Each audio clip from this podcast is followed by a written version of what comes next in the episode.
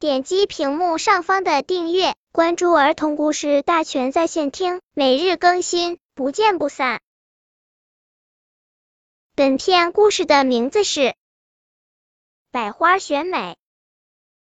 初夏，一年一度的百花选美大赛就要开幕了。每一朵花都躲在自己的小房子里精心打扮，希望自己能成为今年百花世界里最美的花朵。牡丹花的裙子多极了，它在自己的小房子里穿了一层又一层。玫瑰花躲在小房子里卷着美一条裙子的边儿，然后又往裙子上拼命撒香水。仙客来躲在小房子里精心裁剪时装。他要让自己的衣服别具一格。好了，一切准备就绪，打扮漂亮的花儿们走出了自己的小房子，他们个个信心十足。可是有一朵小花却躲在自己的小房子里不肯出来。原来它没有漂亮的衣服，它唯一的衣服就是一条短裙，又窄又小，围在身上一点也不好看。小花从门缝里偷偷往外看，啊呀！牡丹花、水仙花、罂粟花，它们的裙子那样的华丽，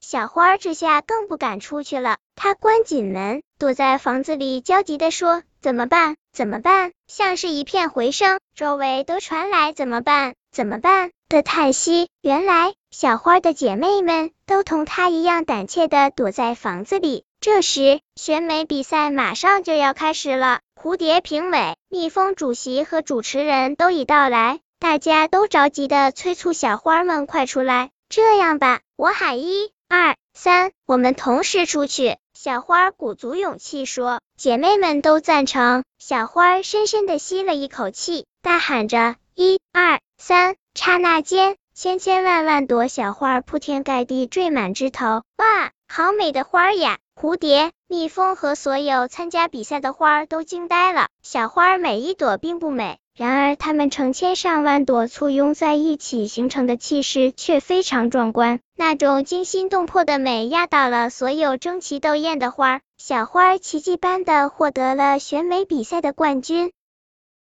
小朋友，小花儿勇敢的走出了小房子，终于创造了奇迹。其实我们做事也是同样的道理。不管自己是多么的平凡，只要勇敢的迈出第一步，就可能创造奇迹。本篇故事就到这里，喜欢我的朋友可以点击屏幕上方的订阅，每日更新，不见不散。